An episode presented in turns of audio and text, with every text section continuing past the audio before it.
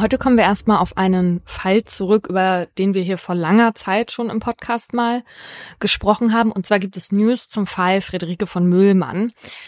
Den hatte ich in Folge 13 mal erzählt. Und zwar ging es da um eine 17-jährige, Friederike hieß die, die 1981 in Celle auf dem Rückweg von ihrer Chorprobe vergewaltigt und erstochen wurde. Und damals geriet dann ein Mann namens Ismet H. in den Fokus der Ermittlungen. Und der wurde auch vor Gericht gestellt damals. Aber am Ende hatten die RichterInnen halt Zweifel an seiner Schuld und deswegen wurde er freigesprochen. Und 2012 wurde sich der Fall dann aber nochmal angeguckt, weil es gab ja nun schon seit längerer Zeit DNA-Analysen. Und dadurch kam dann heraus, dass die Spuren, die damals in Frederikes Slip gefunden wurden, Ismet H. zuzuordnen waren. Jetzt war nur das Problem, der wurde ja im ersten Verfahren freigesprochen. Und weil man halt jemanden nicht zweimal wegen derselben Tat verurteilen beziehungsweise strafverfolgen darf, ne, nee, bis in idem, hatte man nun also einen Verdacht, wer der Mörder sein könnte, mhm. konnte aber nichts machen. Zumindest bis 2021 war das so, weil dann gab es eine Änderung der Strafprozessordnung. Und diese Änderung hat man auch vor allem Friederikes Vater Hans zu verdanken, der sich wirklich jahrelang dafür eingesetzt hat, dass doch noch Gerechtigkeit im Fall seiner Tochter irgendwie gesprochen wird. Weil das muss man sich ja auch mal vorstellen als Vater, ne, dass man weiß, es gibt diesen Mann und es gibt diese Spuren, die halt ganz klar auf ihn als Täter verweisen, aber es passiert nichts und der lebt einfach quasi auf freiem Fuß weiter. Ja, auf jeden Fall gab es dann die Änderung in der Strafprozessordnung, nach der rechtskräftig abgeschlossene Verfahren zu Ungunsten des Angeklagten doch nochmal aufgerollt werden können. Und zwar, wenn neue Tatsachen oder Beweismittel auftauchen. Und nach der Änderung wurde also erneut Anklage gegen Ismet H. erhoben und der auch in U-Haft gesteckt, natürlich ganz zur Freude von Hans von Möhlmann. Dessen großer Wunsch ist ja, war, den mutmaßlichen Mörder seiner Tochter wieder vor Gericht zu sehen. Der Prozess war dann auch für August 2022 angesetzt. Aber Hans von Möhmann ist ja dann im Juni 2022 mit 79 Jahren verstorben, also hat das gar nicht mehr mitbekommen. Ja, und am Ende bekommt er dann auch nicht mehr mit, dass es doch nicht ganz so gelaufen ist, wie er sich das gewünscht hatte, weil Ismet H. nämlich Verfassungsbeschwerde einlegt und der Prozess wird dann im Juli 22 verschoben und Ismet H. unter Auflagen aus der U-Haft auch wieder entlassen, weil es eben Zweifel an der Verfassungsmäßigkeit dieser neuen Strafprozessordnung gibt. Ne, weil das ist ja auch ein wichtiger Grundsatz in unseren Gesetzen, dass es eben Rechtsfrieden auch irgendwann mal geben muss und so. Naja, und jetzt ist es aber seit drei Wochen soweit. Also das Verfassungsgericht prüft gerade, ob diese Neuerung jetzt verfassungskonform wäre. Weil im Grundgesetz steht eben was anderes, was dem entgegensteht, ja. Genau, und Doris König, die Vorsitzende Richterin in Karlsruhe, die hat der Presse jetzt gesagt, Zitat, es geht nicht darum, ob der Verdächtige im Fall Friederike der Täter ist, es geht vielmehr darum, ob die Wiederaufnahme in einem Fall wie seinem grundsätzlich möglich ist. Genau, und das ist natürlich auch, also ich habe das neulich einer Freundin erzählt, weil das ja tatsächlich auch generell ein Thema in anderen Ländern ist, also dieses Double Jeopardy.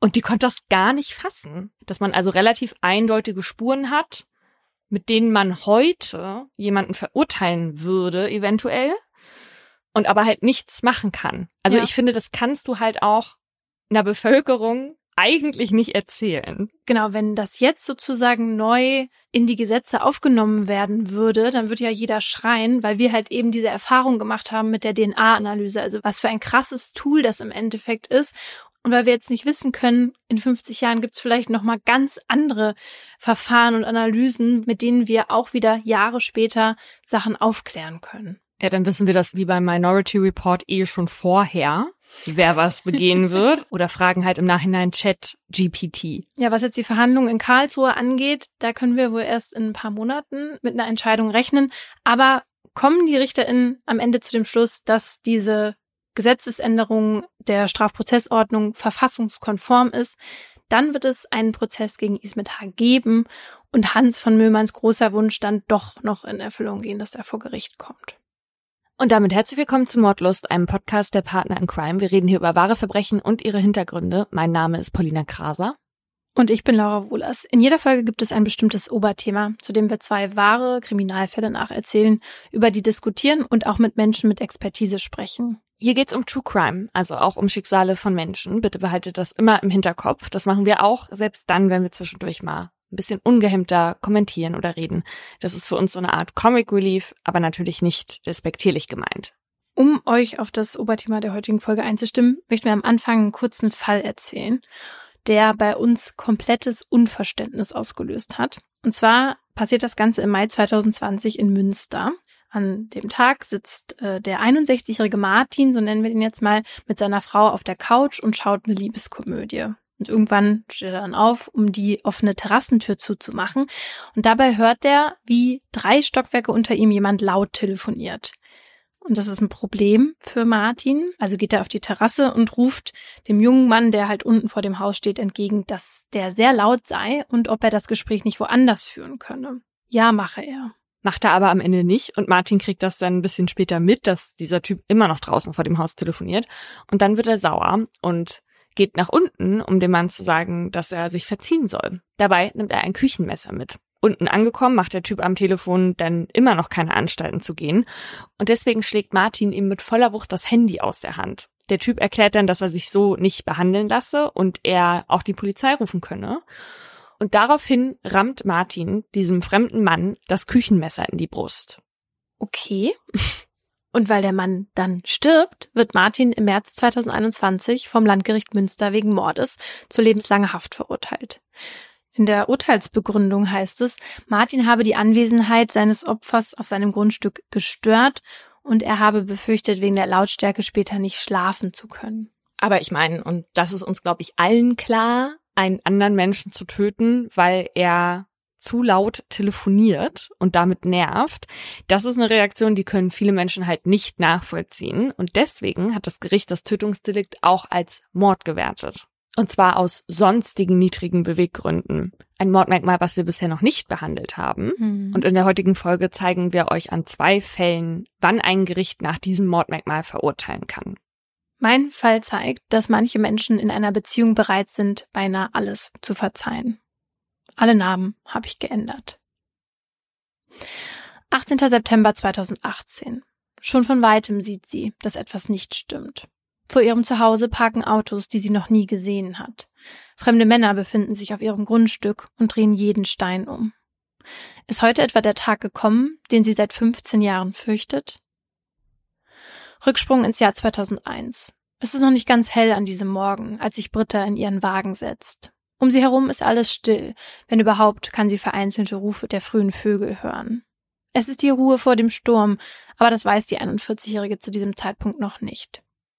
Wie fast jeden Tag sitzt Britta schon gegen 5 Uhr am Steuer, um zur Arbeit zu fahren. Von ihrem Zuhause sind es nur knapp 15 Minuten bis zur Klinik in Bad Krotzingen, wo sie als Reinigungskraft arbeitet. Auf ihrem Weg dorthin fährt sie an sattgrünen Wiesen und Weinreben vorbei, an Wäldern und Weiden. Wer sich im badischen Markgräflerland niedergelassen hat, lebt idyllisch und für sich. Genau das Richtige für Britta und ihren Lebensgefährten Peter, die eine große Liebe zur Natur und zu Tieren verbindet. Hier haben sie sich in den letzten Jahren ein richtiges Zuhause aufgebaut, samt Pferden und einem Hund. Als Britta an diesem Morgen auf den Parkplatz einbiegt, sieht sie das große Klinikgebäude vor sich auftauchen. Der Ort, an dem sie schon seit Jahren arbeitet und viele schöne Stunden verbracht hat. Mittlerweile ist Britta von einer regulären Reinigungskraft zur Vorarbeiterin aufgestiegen. Eine Stelle, auf die sie besonders stolz ist. In den vergangenen Jahren hatte sie hart dafür gearbeitet, befördert zu werden. Dank ihrer Disziplin gehören zu ihrem Arbeitsalltag seither auch organisatorische Aufgaben, Verantwortung und eine Vorbildfunktion. Und natürlich mehr Gehalt, das sie und Peter, der als selbstständiger Messebauer nicht immer viel zu tun hat, gut gebrauchen können. Der heutige Arbeitstag fängt für Britta an wie jeder andere. Sie tritt durch die verglaste Eingangstür, begrüßt ihre Kolleginnen und schnappt sich ihre Utensilien. Da steht plötzlich ihre Chefin vor ihr, Annette Arendt. Sie möchte allein mit Britta sprechen. Ob das etwas Gutes verheißt? Wahrscheinlich nicht. Seitdem Frau Arendt vor einiger Zeit in die Klinik geholt wurde, ist vieles anders. Die mit 50erin ist resolut und greift streng durch. Sie strukturiert Arbeitsabläufe neu, setzt Kolleginnen anders ein manche MitarbeiterInnen mussten wegen ihr bereits gehen. Der Ruf des eisernen Besens eilt ihr voraus. Die Blondine mit der korpulenten Figur duldet nicht, wenn mal ein Staubkorn zu viel auf dem Boden liegt. Das alles sorgt natürlich für Unmut im Team, das Britta unter sich versammelt hat. Innerlich wappnet sie sich also für das Gespräch mit ihrer neuen Chefin. Und trotzdem trifft sie das, was Frau Arendt ihr erklärt, wie ein Vorschlaghammer. Sie müsse sie von ihrer Vorarbeiterposition entbinden, schlägt es Britta entgegen. Wie bitte? Britta soll wieder zur einfachen Reinigungskraft degradiert werden, obwohl sie so hart für diese Beförderung gearbeitet hat? Sie versteht nicht. Frau Arendt erklärt ihr, dass sie weiterhin das höhere Gehalt beziehen würde, es für die neue Struktur des Personals aber unumgänglich sei, sie von ihrer Rolle zu entbinden. Und damit ist das Gespräch beendet. Britta ist perplex. Was hatte sie falsch gemacht? Sie fühlt sich vor den Kopf gestoßen und nicht wertgeschätzt. Den ganzen restlichen Arbeitstag ist ihr zum Heulen zumute. Als sie schließlich zu Hause ankommt, brechen alle Dämme. Ihr Lebensgefährte Peter will wissen, was los ist, und Britta schüttet ihm ihr Herz aus. Auch der 37-Jährige kann nicht verstehen, warum seine Freundin ihre neuen Aufgaben abgeben muss. Er schlägt Britta vor, dass er mal mit Frau Ahren sprechen könnte. Aber Britta lehnt ab. Sie will nicht, dass Peter das für sie regelt. Sie ist immerhin eine erwachsene Frau und am Ende des Tages macht Frau Arendt ja auch nur ihren Job. Das versucht sich Britta zumindest einzureden. Doch auch in den kommenden Wochen gibt es immer wieder Probleme in der Klinik. Frau Arendt macht Britta das Leben schwer. Die 41-Jährige hat das Gefühl, nichts mehr richtig zu machen, und so geht es auch einigen ihrer KollegInnen. Das Klima bei der Arbeit verändert sich mehr und mehr und der Job, der früher einmal viel Spaß gemacht hat, wird zum Spießrutenlauf. Britta versucht daher, das Gespräch mit Frau Ahren zu suchen, denn so wie es jetzt ist, kann es nicht weitergehen. Aber die neue Chefin sieht das ganz anders als Britta. Als Frau Ahren dann irgendwann auch noch Brittas Arbeitszeiten ändern will, hält Britta es nicht mehr aus. Sie beschwert sich beim Vorgesetzten ihrer Chefin. Doch auch nach dem Gespräch ändert sich nichts. Britta belastet die Situation zusehends und das wirkt sich natürlich auch auf ihre Stimmung zu Hause aus. So gibt es Tage, an denen sie nach der Arbeit weint, schlechte Laune hat und einfach nur ins Bett will. Monatelang geht das so. Bis sich im Januar 2003 plötzlich alles ändert. Denn am 17. Januar 2003 erscheint Frau Arendt nicht wie gewohnt bei der Arbeit. Schnell machen Gerüchte die Runde, dass der Chefin etwas zugestoßen sei. Nicht weit von der Klinik entfernt wurden nämlich ihre Brille und ihr Schal gefunden. Von der 57-Jährigen selbst gibt es aber keine Spur. Statt Frau Arendt stehen wenig später PolizistInnen vor Britta und ihrem ehemaligen Team. Britta erfährt so, dass Mitarbeitende der Klinik am Morgen des 17. Januar beobachtet haben, wie Frau Arendt gegen 6.40 Uhr in ihren weißen VW Polo gezerrt wurde. Die Beamtinnen gehen von einem Verbrechen aus, deshalb werden nun alle Reinigungskräfte zu ihrer Chefin befragt, auch Britta. Auf die Probleme mit ihrer Vorgesetzten angesprochen, erzählt sie offen, dass es nicht immer einfach ist, dass Frau Arendt oftmals andere Ansichten hat als der Rest des Teams, aber dass sie sich mit der Situation abgefunden hat. Und damit ist die Routinebefragung auch schnell zu Ende. Tage und Wochen vergehen und Frau Arendt bleibt trotz umfangreicher Suche mit Hundertschaften, TaucherInnen und Helikoptern samt Wärmekameras verschwunden. Die Medien sind stattdessen voll mit Bildern der 57-Jährigen. Fast täglich sieht Britta das Gesicht ihrer Chefin in den lokalen Zeitungen abgedruckt oder in Form eines Suchplakats, das in Bad Krotzinger Geschäften, Verwaltungsstellen und natürlich in den Kliniken aushängt und auf dem um Mithilfe gebeten wird. Aufmerksam liest Britta alles, was zum mysteriösen Verschwinden von Frau Ahren publiziert wird. Bisher erscheint die Soko Polo, wie sich die 30-köpfige Ermittlungsgruppe getauft hat, nicht viel in der Hand zu haben. Frau Arendt ist weiterhin wie vom Erdboden verschluckt. Nur zwei Anhaltspunkte gibt es bisher. Am Tag des Verschwindens hatte jemand mit Frau Ahrens Bankkarte in einer Volksbankfiliale Geld abgehoben. 500 Euro. Die Aufnahmen der Überwachungskamera zeigen einen ca. 1,70 Meter großen Mann, der sein Gesicht mit einem Schal bedeckt. Außerdem trägt er eine auffällige Ledermütze mit Fellbesatz, hellblaue Jeans in Karottenform, einen dunklen Lederblouson sowie dunkle Schuhe und Handschuhe. Außerdem führt er einen bunten Rucksack mit sich. Und der zweite Anhaltspunkt? Das Auto der 57-Jährigen wurde gefunden. Der weiße VW Polo mit den auffälligen Stickern und dem Firmenlogo an der Seite stand am Nachmittag des 17. Januar verlassen, circa 15 Kilometer südlich von Bad Krotzingen auf einem Autobahnparkplatz an der A5. Doch das war's. Dabei sind mittlerweile schon mehr als neun Wochen vergangen, seit Frau Arendt das letzte Mal lebend gesehen wurde. Ein Umstand, der die ganze Gegend in Aufruhr versetzt, inklusive Britta. Dann zieht der Frühling ein in das Markgräflerland. Die Blumen fangen an zu blühen und der letzte Schnee taut unter der immer wärmer werdenden Sonne. Am 23. März sind fast alle Schneereste gänzlich geschmolzen und das grüne Gras kommt wieder zum Vorschein. Doch nicht nur das. Beim Gassigehen machen zwei Frauen im Wald eine grausame Entdeckung. Hinter einem Baumstamm, der ein paar Meter neben dem Wegesrand liegt, finden sie eine Frauenleiche. Spärlich bedeckt mit Laub und Reisig. Bei der Obduktion im Rechtsmedizinischen Institut der Uni Freiburg wird schnell klar, dass es sich bei der Toten um Annette Arendt handelt.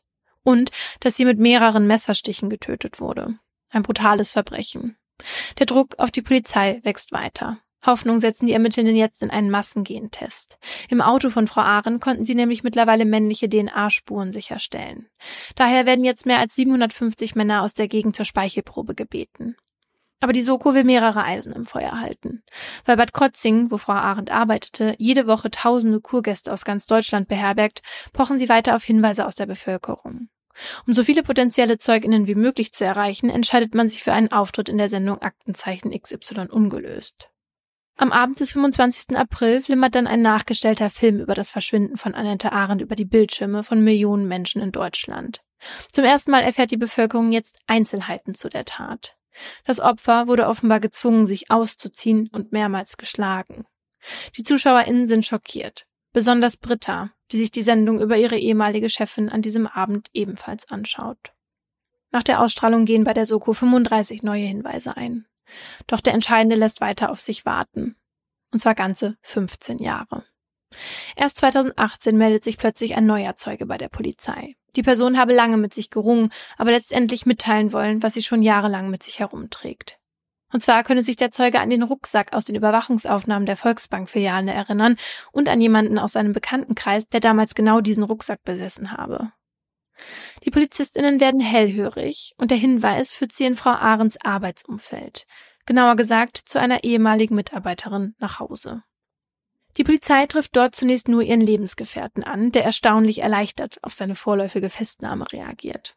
Als dann kurze Zeit später auch noch die Reinigungskraft mit dem Auto vorfährt, können die Beamtinnen zwei Fliegen mit einer Klappe schlagen. Auf dem Polizeirevier wird das Pärchen dann voneinander getrennt vernommen. Und als die Frau mit dem Hinweis des Zeugen konfrontiert wird und man ihr zudem erzählt, dass in ihrem Haus die mutmaßliche Tatwaffe im Fall Annette Arendt gefunden wurde, bricht es aus ihr heraus. 15 Jahre habe sie diesen Tag gefürchtet, erklärt sie. Und dann kehrt sie mit den Ermittelnden gedanklich zurück an den 17. Januar 2003. An diesem Freitag bekommt Britta gegen 10 Uhr morgens einen Anruf von Peter. Irgendwas stimmt nicht, das merkt sie an seiner Stimme. Peter will, dass Britta ihn jetzt abholt, in der Nähe eines Waldparkplatzes an der Autobahn. Britta wundert sich und fährt mit einem unguten Gefühl los. Als ihr Lebensgefährte sich schließlich neben sie ins Auto setzt, verschlechtert sich ihr Gefühl nur noch. Peter ist merkwürdig und fahrig. Was los ist, will Britta wissen. Peter erklärt, dass er mit Frau Arendt habe reden wollen, um ihr, Britta, zu helfen, damit es auf der Arbeit endlich wieder besser wird. Britta ist geschockt. Hat sie ihm doch ausdrücklich gesagt, dass sie nicht wolle, dass er sich einmischt. Es war mehr als zur Rede stellen, schiebt er hinterher. Britta will wissen, was er damit meint. Sie ist tot, die Sache ist erledigt, antwortet er. Britta traut ihren Ohren nicht. Sie weiß nicht, was sie sagen soll. Wie im Autopilot fährt sie nach Hause. Neben ihr ihr Lebensgefährte, der gerade einen Menschen getötet haben will. Auch er sagt nichts mehr. Erst daheim angekommen, kann sich Britta aus ihrem Schockzustand befreien. Sie weint und schreit, fleht Peter an, zur Polizei zu gehen. Aber der will nicht. Er erklärt ihr, dass er erstmal seine Gedanken ordnen will. Für die 43-jährige Britta beginnt die Zeit der Angst. Angst vor dem Mann, mit dem sie zusammen ist, zusammenlebt und dem sie so etwas niemals zugetraut hätte aber auch Angst davor, dass die Polizei erfährt, was passiert ist und Peter für immer ins Gefängnis muss. Weil Peter ihr nicht erzählen will, was genau er getan hat, liest Britta in den nächsten Wochen alle Artikel über das Verschwinden ihrer Chefin. Dadurch erfährt sie, dass Annette Arendt mit mehreren Messerstichen getötet und ihre Bankkarte gestohlen wurde. Britta ist entsetzt. Sie versteht immer noch nicht, warum Peter das getan hat. Sie selbst hatte sich mit der Arbeitssituation doch schon längst abgefunden. Vier Monate nach dem Tag, der ihr Leben in ein Vorher und ein Nachher geteilt hat, hört sie dann in der Sendung Aktenzeichen XY ungelöst, dass Peter sein Opfer auch noch gezwungen hat, sich nackt auszuziehen. Britta kann es nicht fassen. Sie ist in einem Albtraum gefangen. Und sie schafft es einfach nicht, den Mann, von dem da im Fernsehen berichtet wird, mit ihrem geliebten Partner zusammenzubringen. Als Peter an dem Abend nach Hause kommt, konfrontiert sie ihn mit den neuen Informationen, die sie hat. Doch wieder kann er sie davon überzeugen, dass es das Beste sei, nicht zur Polizei zu gehen. Dann nämlich würde alles den Bach runtergehen, erklärt er ihr. Britta müsste dann das Haus alleine abbezahlen, die Tiere alleine versorgen. Wie soll das gehen? Britta sieht das ein. Außerdem will sie eigentlich auch nicht, dass Peter ins Gefängnis muss. Sie liebt ihn schließlich. Und so werden aus ein paar Monaten Jahre. Jahre, in denen sich das Misstrauen gegenüber Peter in ihrem Heim einnistet und es sich gemütlich macht. Jahre, in denen Peter immer mehr trinkt und kifft und dafür immer weniger sagt. Er verändert sich und entwickelt komische Angewohnheiten. So verlässt er bei Vollmond nachts das Haus und kommt oft erst am nächsten Tag zurück. Bei was? Wenn Vollmond ist. Okay, also es gab zwei Optionen, bei Vollmond oder bei vollem Mund. okay, also er ist eine Art Werwolf, ja. Und kein Vielfraß. Ja, eine Art Werwolf. Und manchmal entdeckt Britta dann auch Schnitte an seiner Brust und seinen Armen am nächsten Tag. Wenn sie nach den Verletzungen fragt, heißt es, das sei beim Reparieren der Pferdekoppel oder ähnlichem passiert. Und auch wenn mit jedem Jahr etwas mehr Gras über die Sache wächst, vergeht kein Tag, an dem Britta nicht an das denkt, was Peter getan hat. Seit dem 17. Januar 2003 habe sich ihr Leben geändert, doch mutig genug, um Peter bei der Polizei anzuzeigen, sei sie nicht gewesen, erzählt Britta jetzt, 15 Jahre später auf dem Revier. Von Peters Plan, Annette Arendt zu konfrontieren, habe sie nichts gewusst, beteuert Britta. Die Ermittelnden glauben ihr, und somit darf Britta an diesem Tag auch als freie Frau wieder zurück nach Hause fahren. Peter bleibt auf dem Revier. Er hat bereits gestanden, und auch die DNA-Spuren vom Tatort passen zu sein. Zu den Männern, die vor 15 Jahren zum Massengentest gebeten worden waren, hatte Peter nicht gehört. Das Einzugsgebiet lag ein paar Minuten von Peters und Brittas Wohnort entfernt. Sonst wäre alles höchstwahrscheinlich schon 2003 ans Licht gekommen und Britta hätte nicht 15 Jahre mit ihrem dunklen Geheimnis leben müssen. Am 19. Februar 2019 startet dann der Prozess gegen Peter am Landgericht Freiburg. Der mittlerweile 55-Jährige nimmt an diesem Morgen neben seinem Pflichtverteidiger Platz, als vor ihm mehrere Fotografinnen ihre Auslöser abdrücken. Peter trägt ein weißes T-Shirt und helle Jeans. Seine langen Haare und sein Bart sind ergraut. Die tiefen Falten in seinem Gesicht lassen ihn älter wirken, als er eigentlich ist. Angeklagt ist Peter wegen Mordes an der ehemaligen Chefin seiner Lebensgefährtin. Wie es dazu kam, wird allen Anwesenden im Gerichtssaal nun dank der Beweisaufnahme bekannt. Als Annette Arendt im Jahr 2001 in Peters Leben tritt, ziehen dunkle Wolken in seinem Paradies auf. Nach einer unglücklichen Kindheit und einer gescheiterten ersten Ehe taucht mit ihr wieder jemand auf, der ihm das Leben kaputt machen will. So sieht er es. Jedes Mal, wenn seine Lebensgefährtin Britta schlecht gelaunt nach Hause kommt, ist Peter sauer auf Annette Arendt. Er kann das Leid seiner Partnerin schwer ertragen und erst recht nicht die Ungerechtigkeit, die Frau Arendt in seinen Augen an den Tag legt. Um die Situation für Britta zu verbessern, will er die Sache selbst in die Hand nehmen. Doch Britta bittet ihn, das zu unterlassen. Peter gibt nach, vorerst. Doch die Situation wird nicht besser. Britta ist in den nächsten Monaten immer wieder schlecht drauf. Im Bett läuft gar nichts mehr. Sehr zum Leidwesen von Peter. Wieso sie nicht den Job wechselt, fragt er Britta. Ihre Antwort, sie arbeitet doch schon so lange da und eigentlich mache ihr Job ihr ja auch Spaß. Doch das kann Peter beim besten Willen nicht feststellen. Zwei Jahre erträgt er die Situation, dann sieht er das Glück seiner Beziehung ernsthaft in Gefahr. Gegen Britta's ausdrücklichen Willen macht er sich zweimal auf den Weg in die Klinik, um Frau Arendt zur Rede zu stellen. Doch die lässt ihn beide Male abblitzen. Er habe ihr bezüglich ihres Führungsstils nichts zu sagen. Britta verschweigt er die Treffen. Zu groß ist seine Scham über das eigene Scheitern. In den nächsten Tagen überlegt Peter, wie er Annette Arendt doch noch überzeugen kann, ihr Verhalten gegenüber ihren Mitarbeitenden zu ändern. Und kommt zu dem Schluss, dass Einschüchterung das beste Mittel sei. Ja, wenn man sich nicht mehr anders zu helfen weiß. Mhm. Am Morgen des 17. Januar 2003, Peters 39. Geburtstag, setzt er diesen Plan in die Tat um. Dazu packt er einen schwarzen Schal, seine Russenmütze, wie er sie nennt, und schwarze Handschuhe in seinen bunten Rucksack, um von Zeuginnen nicht erkannt zu werden. Außerdem nimmt er ein circa 40 Zentimeter langes Messer mit. Zwischen 5 und 5.30 Uhr positioniert er sich in der Nähe der Klinik, an einer Stelle, an der Annette Ahren mit ihrem Auto vorbeifahren muss. Dort wartet er. Sofort, als er gegen 6.40 Uhr den weißen VW Polo erkennt, springt er aus seinem Versteck und bringt Annette Arendt mit Handzeichen dazu zu bremsen. Überrascht kurbelt sie das Fenster herunter. Kalte Luft strömt ins warme Auto. Peter fordert sie auf, ihn einsteigen zu lassen, um noch einmal über Britta zu sprechen. Frau Arendt lehnt ab und will gerade das Fenster wieder hochkurbeln, da schlägt Peter ihr mit voller Wucht ins Gesicht. Er öffnet die Tür, schnallt Frau Arendt ab und zerrt sie aus dem Auto. Dann schlägt er noch einmal so hart zu, dass sie das Bewusstsein sowie ihre Brille und ihren Schal verliert. Peter buxiert die wehrlose Frau daraufhin auf den Beifahrersitz und entführt sie in ihrem eigenen Auto. Sein Ziel, ein abgelegener Ort, wo sie ihm notgedrungen wird zuhören müssen. Dort will Peter Annette Arendt einschüchtern und erniedrigen, damit sie sich klein, machtlos und ihm ausgeliefert fühlt. So wird sie in Zukunft aus Angst vor ihm Britta endlich in Ruhe lassen, so der Plan. Noch im Auto kommt Annette Arendt wieder zu sich und versucht zu fliehen, doch Peter kann sie davon abhalten. Noch auf dem Weg zwingt Peter Annette Arendt dann dazu, ihre Bankkarte inklusive ihrer PIN herauszugeben. Doch das reicht ihm nicht. Er will die Vorgesetzte seiner Lebensgefährtin, die Britta und ihm in den letzten zwei Jahren das Leben schwer gemacht hat, weiter demütigen. In einem Waldstück angekommen, holt er daher sein Messer raus und zwingt Annette Arendt, sich trotz der Minusgrade zu entkleiden. Sie tut, was er ihr sagt. Dann geht es um ihr Verhalten. Sie müsse einsehen, dass man so nicht mit Menschen umgehen könne und sie das Leben von Britta und ihren Kolleginnen kaputt mache. Sie müsse ihr Verhalten zukünftig ändern, sonst komme er wieder. Doch eingestehen, dass Peter recht hat und sie ihr Verhalten gegenüber ihren MitarbeiterInnen in Zukunft ändern wird, das will die 57-Jährige nicht. Um den Druck auf sein Opfer zu erhöhen und sie endlich dazu zu bringen, ihm zuzustimmen, hält Peter ihr sein Messer schließlich an den Hals und drückt zu. Als sie auch jetzt nicht nachgibt und ihr angebliches Fehlverhalten einsieht, wird Peter klar, dass sein Plan nicht aufgeht. Also die ist aber auch ein zäher Knochen. Ja, auf jeden Fall hat Peter jetzt Gewissheit, dass Annette Arendt ihr Verhalten nicht wegen ihm ändern wird und deswegen entscheidet er sich dazu, sie zu töten. Peter, der sich vor Gericht jetzt alles ganz genau anhört, stimmt dieser Version der Tat zwar weitgehend zu, allerdings behauptet er, Annette Arendt habe ihn im Wald provoziert. Sie habe ihm mit einer Anzeige gedroht und erklärt, sie plane Britta nun zu entlassen. Außerdem habe sie ihn ausgelacht und als Schlappschwanz bezeichnet. Da sei er so wütend geworden, dass er immer wieder auf sie eingestochen habe, so lange, bis sie leblos zu Boden gesackt sei. Erst als sie da lag, wurde mir klar, was ich getan habe, sagt er vor Gericht.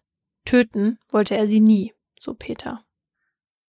Am zweiten Prozesstag ist Britta geladen. Als sie den Saal betritt, presst sie ihre Lippen fest aufeinander. So, als würde sie versuchen zurückzuhalten, was sie all die Jahre gerne mit jemandem geteilt hätte. Ihre Haare sind ebenfalls mittlerweile grau und ihr Körper wirkt ausgezehrt. Sie trägt eine Jeans und einen Windbreaker. Unter ihrer dunklen Sonnenbrille suchen ihre Augen nach Peter. Als sich die Blicke der beiden treffen, lächelt er. Britta weint. Die hat eine Sonnenbrille auf? Ja. Im Gericht. Ja, also der Stern, der war auf jeden Fall bei dem Gerichtsprozess dabei und darin wurde das so beschrieben. Mhm. Aber zum Beispiel Susanne Preusker, ähm, das war die Gefängnispsychologin, die sieben Stunden von dem einen Insassen da gefangen gehalten und vergewaltigt wurde, die hatte in dem Prozess, wo der Typ dann vor Gericht war, auch eine auf. Das weiß ich noch. Ja, also da kann ich das noch irgendwie nachvollziehen, weil das ist ja auch so eine Art Schutz. Also wenn man mhm. sich nicht in die Seele schauen lassen will oder äh, also gerade auch vor seinem Peiniger dann keine Emotionen zeigen will, weil man ihm das nicht schenken mag. Aber die Britta war ja jetzt hier nicht das Opfer, deswegen. Nee, nee, ich weiß, was du meinst. Und als Britta in den Zeugenstand gerufen wird, da wirkt die 59-Jährige angespannt und irgendwie durch den Wind. Sie erklärt, dass sie nicht aussagen möchte und beruft sich dabei auf ihr Zeugnisverweigerungsrecht. Das sei ihr gutes Recht in Anbetracht dessen, dass die beiden verlobt seien. Um ihre Aussage zu unterstreichen, zeigt sie den RichterInnen einen Ring. Bei ihrer Vernehmung bei der Polizei hatte sie noch angegeben, die beiden seien nicht verlobt. Jetzt darauf angesprochen, erklärt sie, sie sei damals verwirrt gewesen. Daraufhin fragt die Vorsitzende bei Peter nach, ob die beiden verlobt seien, und er antwortet, wir sind verlobt und ich möchte sie heiraten, weil ich sie liebe. Trotz meiner langen Strafe möchten wir so zueinander stehen. Sie wird mein Anker sein, wenn ich nach vielleicht sehr langer Zeit wieder freikomme. Nach dieser Aussage berät sich das Gericht kurz und akzeptiert schließlich das Zeugnisverweigerungsrecht von Britta. Sie muss also nicht nochmal aussagen. Sie stimmt aber zu, dass verlesen wird, was sie letztes Jahr bei der Polizei ausgesagt hat. Ich möchte, dass Peter weiß, dass ich immer zu ihm stehe, sagt sie unter Tränen noch. Dann verlässt sie den Saal. Wenig später soll ein psychiatrischer Gutachter Antworten darauf liefern, warum sich Peter zu dieser Tat entschloss. Dazu holt dieser weit aus und beginnt mit Peters Kindheit. Schon in seiner Jugend geht Peter mit Problemen anders um als viele Gleichaltrige. Wenn sein Vater wieder einmal betrunken ist und gegen ihn die Hand erhebt, flüchtet Peter danach in den Wald. Dort umarmt er Bäume, um wieder zur Ruhe zu kommen oder verletzt sich selbst, um den seelischen Schmerz mit körperlichem zu überdecken. Mit seinem Blut schreibt er dann in sein Tagebuch. Ein Problem, das sich erst später in seinem Leben ergibt, ist, dass er bei einem Umzug seinen Hund nicht mit in die neue Wohnung nehmen kann. Peters Lösung, dem Tier die Kehle durchschneiden, um ihn vor dem Tierheim zu bewahren. Aber nochmal zurück zu den Tagebüchern. Die hat er nämlich bis zuletzt gefüllt. Etliche Notizen, die Jahre zurückreichen, sind neben den Gesprächen mit Peter für den Gutachter die Quelle seiner Informationen. Und in den Büchern gibt es viel zu lesen. Laut dem Sachverständigen seien sie, Zitat, eine Fundgrube narzisstischer Selbstüberhöhung. Darin finden sich wirre Heldengeschichten, in denen Peter sich einsamer Wanderer, Wolf oder Rächer nennt und sich intensiv mit Tötungsfantasien aller Art beschäftigt und diese durchspielt. Er sieht sich selbst darin als Kämpfer für Gerechtigkeit und gegen das Schlechte und den Hass in der Welt. Eine Beschreibung einer Parallelwelt, die allerdings nichts mit der Tat selbst zu tun habe, so der Gutachter. Er hält Peter für voll schuldfähig. Es sei bei dem Angeklagten lediglich von einer kombinierten Persönlichkeitsakzentuierung mit vor allem narzisstisch-schizoiden Zügen auszugehen, die keinen Einfluss auf die Einsichts- oder Steuerungsfähigkeit habe. Das Gericht schließt sich am 11. März 2019 nicht nur dem psychiatrischen Sachverständigen an, sondern auch dem Staatsanwalt, der in seinem Plädoyer eine Verurteilung wegen Mordes gefordert hat. Auch wenn die RichterInnen Peter glauben, dass er nicht mit der primären Absicht, Annette Arendt zu töten, in den Wald gefahren ist, sei ihm bewusst gewesen, dass die Situation möglicherweise nicht so ausgehen wird, wie er sie geplant hatte. Das Mordmerkmal, welches das Gericht anführt, ist das der sonstigen niedrigen Beweggründe. Allerdings legen die RichterInnen sich nicht fest, welcher Grund es am Ende genau war. Entweder, heißt es in der Urteilsbegründung, wollte Peter durch die Tötung von Annette Arendt doch noch sein Ziel erreichen, eine Verbesserung von Britta's Arbeitssituation und somit auch ihrer seelischen Verfassung zu bewirken. Das Tötungsmotiv wäre dann Peters Wille gewesen, sein Ziel um jeden Preis zu erreichen. Oder Peter hat sich aus Wut zur Tötung von Annette Arendt entschlossen. Aber nicht, weil Annette Arendt ihn provoziert hätte, das glaubt das Gericht nämlich nicht, sondern weil Peter über das Scheitern seines ursprünglichen Plans, sein Opfer einzuschüchtern, extrem wütend war.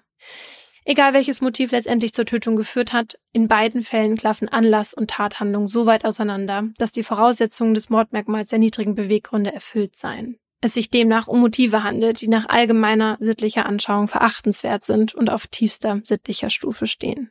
Und trotzdem hat Britta ihren Lebensgefährten verziehen. 15 lange Jahre hatte sie mit einem Mörder zusammengewohnt, aber ihn weder verlassen noch verraten.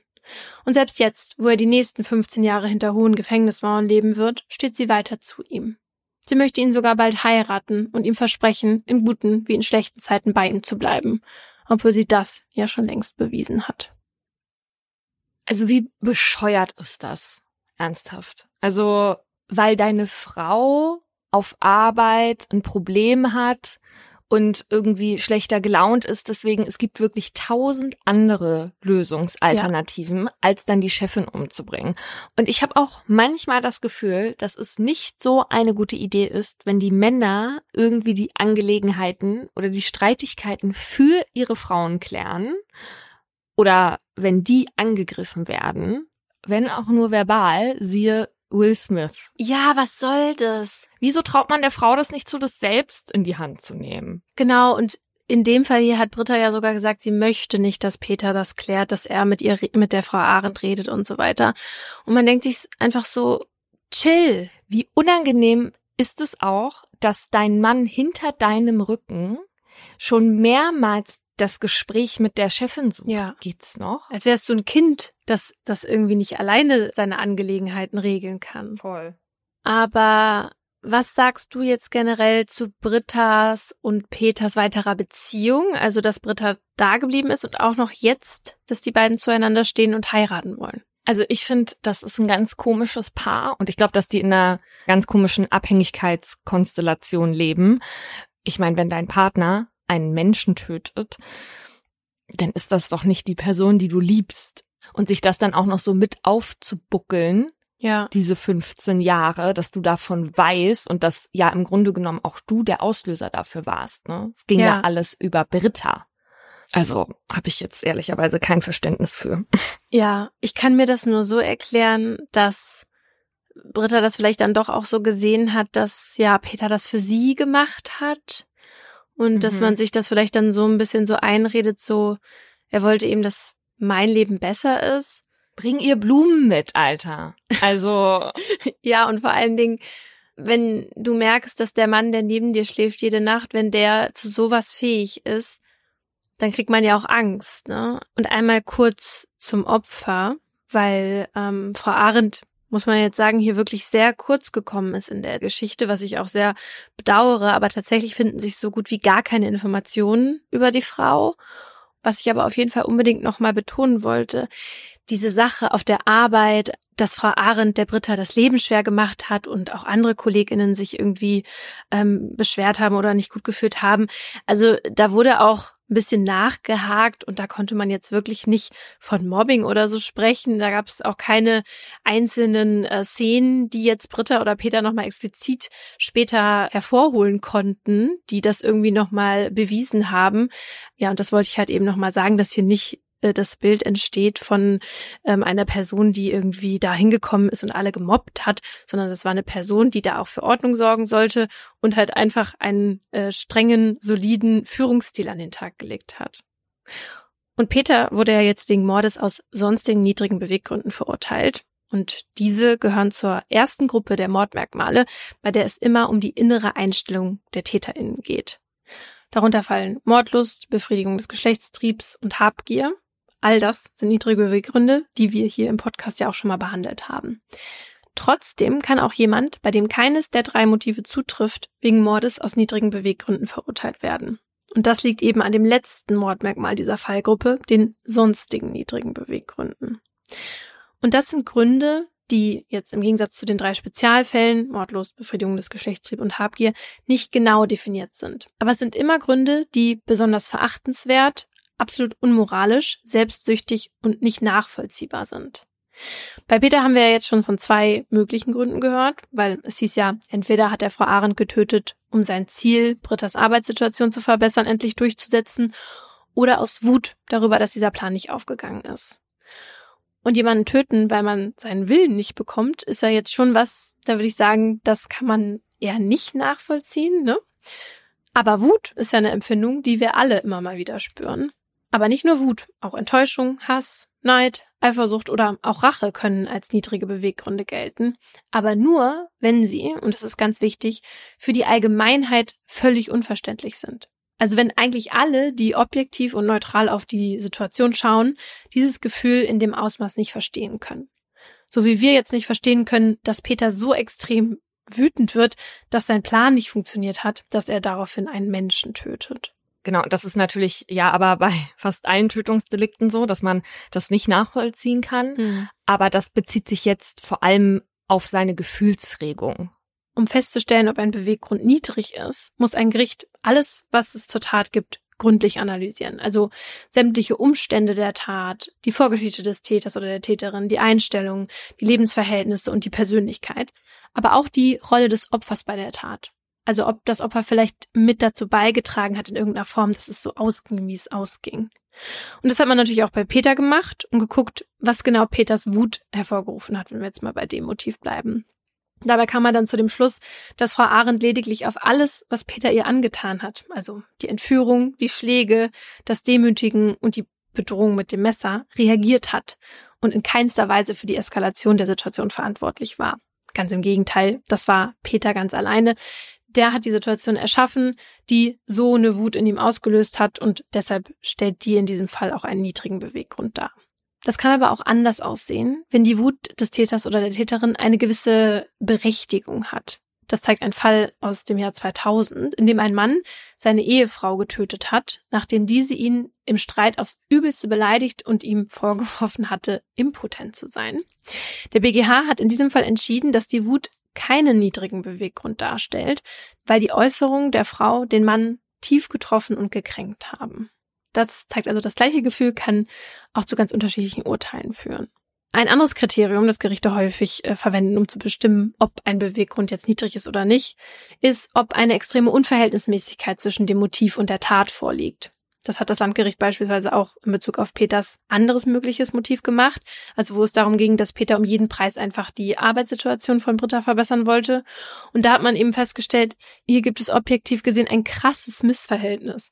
Britta wollte erstens ja gar nicht, dass Peter sich einmischt und zweitens hatte sie sich ja ihrer Aussage nach mittlerweile mit der Situation schon abgefunden.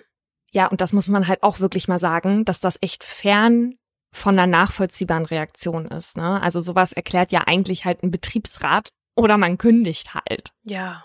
So, und neben den Motiven, die Laura gerade aufgezählt hat, gibt's natürlich noch viele andere, die unter das Mordmerkmal fallen können. Zum Beispiel auch diese sogenannten Ehrenmorde. Also wenn TäterInnen ein Familienmitglied, das angeblich die Ehre der Familie beschmutzt hat, in Anführungsstrichen, töten, um dann diese Ehre wiederherzustellen. Weil auch wenn die Rettung der Ehre in der Kultur der TäterInnen oft einen ganz anderen Stellenwert hat, schaut man in Deutschland halt nur auf die Wert- und Moralvorstellungen, mit denen wir uns hier identifizieren. Das ergibt ja auch Sinn, ne? weil die meisten Menschen in Deutschland, die empfinden das halt als ein krasses Missverhältnis, eine Frau zu töten, weil sie Sex vor der Ehe hatte zum Beispiel. Ja, und dann finde ich das auch genau richtig, dass das als Mord gewertet wird, ne? Aber das Ding ist, wenn die Täter deutsch sind und es um Tötung von Frauen geht, dann wurde da bisher jetzt nicht immer so Klarstellung bezogen.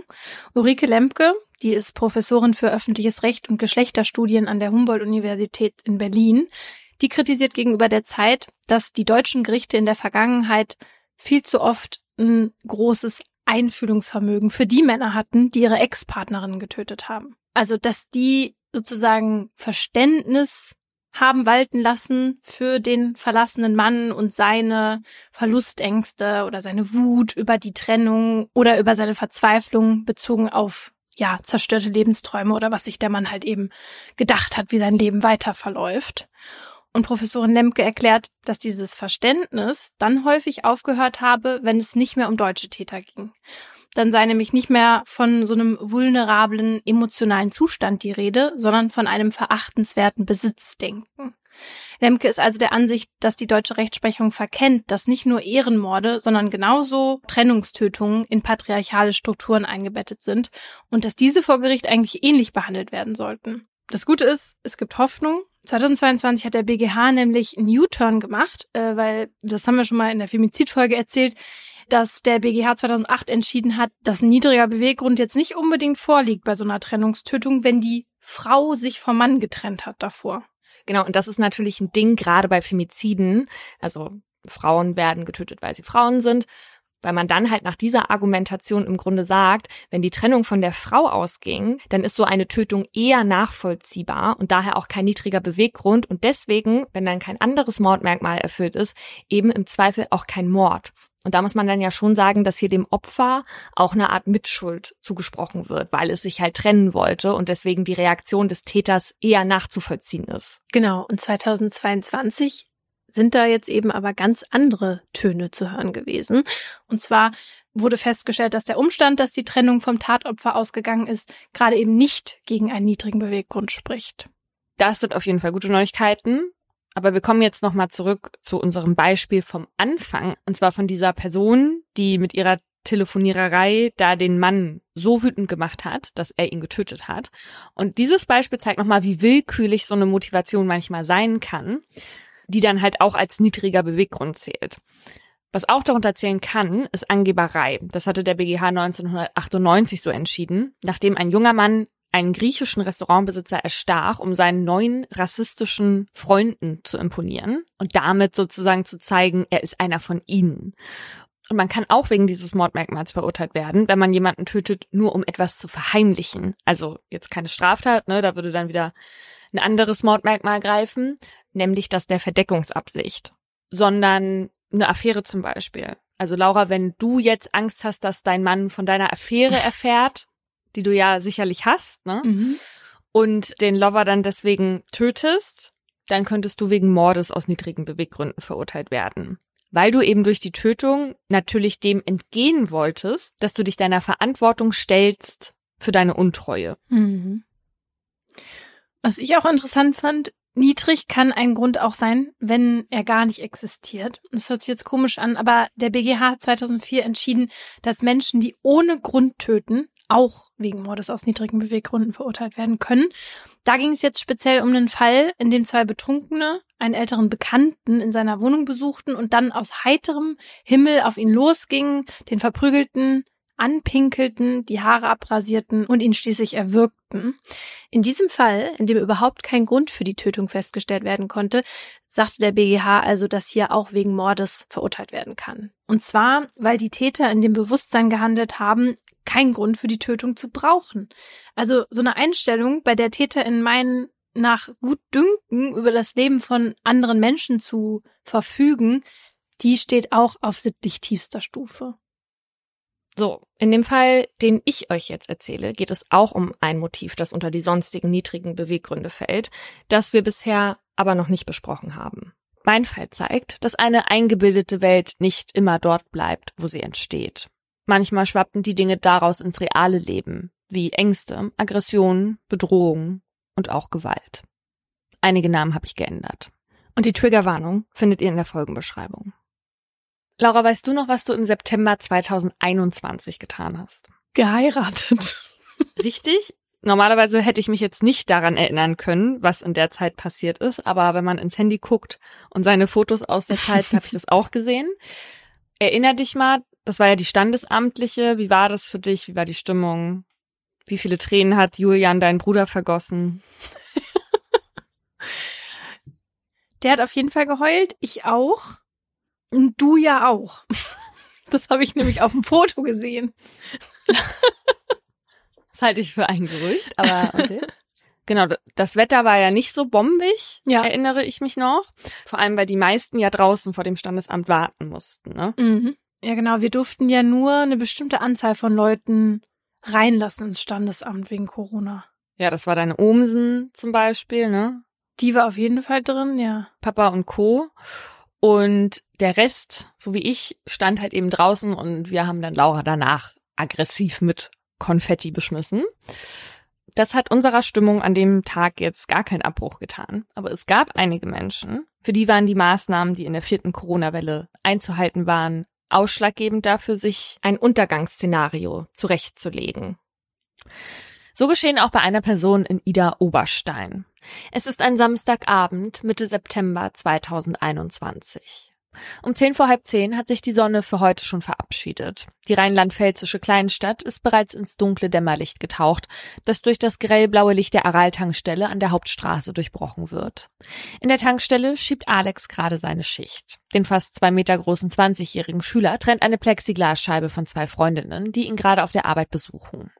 Sophie unterhält sich aufgeregt mit Alex über die mit Schokoriegel und kleinen Jägermeisterflaschen aufgefüllte Theke. Emilia straft Alex mit Schweigen und er weiß ganz genau wieso. Sie ist sauer, weil Alex sie gestern versetzt hat. Schöne Kette, sagt Alex zu der 18-Jährigen und versucht damit irgendwie die Wogen zu glätten. Scheint nicht zu ziehen, obwohl Emilia Alex nie lange böse sein kann.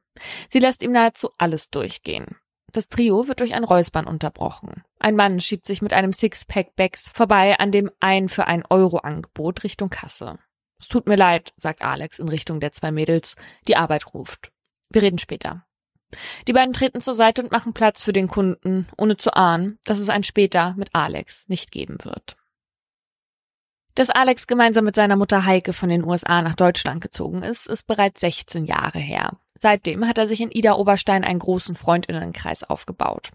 Der 20-Jährige mit den wuscheligen braunen Haaren, die er manchmal unter einer Cap versteckt, ist beliebt. Denn er merkt sofort, wenn es jemandem nicht gut geht und bringt alle ständig zum Lachen. Und das, obwohl es ihm in letzter Zeit selbst oft nicht so gut ging. Per aspera ad astra hat er sich auf seinem Unterarm als Tattoo verewigt. Durch Mühsal gelangt man zu den Sternen. Doch vor allzu großen Anstrengungen hatte sich Alex die letzten Jahre eher ferngehalten, hat Dinge lieber aufgeschoben. Seine Ausbildung hatte abgebrochen, dann doch lieber den Realschulabschluss nachgeholt. Er wusste nicht so richtig, wohin mit sich und seinem Leben, so wie das bei vielen Teenagern ebenso ist, die in jungen Jahren schon entscheiden sollen, welchen Grundstein sie für ihr ganzes Leben legen sollen. Dann kam noch Corona und Alex wurde von seinen Sorgen übermannt. Er ließ sich und sein Leben treiben. Doch seit etwa einem Dreivierteljahr hat Alex nun neuen Antrieb bekommen. Nach seinem Realschulabschluss besucht er die berufsbildende Schule, lernt für sein Abi und schmiedet große Pläne für danach. Alex will die Grundausbildung bei der Bundeswehr machen, viel reisen und die Welt erkunden. Und später vielleicht sogar noch an der Bundeswehruni studieren. Doch das nächste Ziel, was sich Alex gesteckt hat, ist seinen Führerschein zu machen. Dafür jobbt er jetzt seit ungefähr einem Dreivierteljahr nebenbei an der Tankstelle. An diesem Samstag im September hat er die Schicht gemeinsam mit Arbit. Der ist heute für den Bistrobereich zuständig.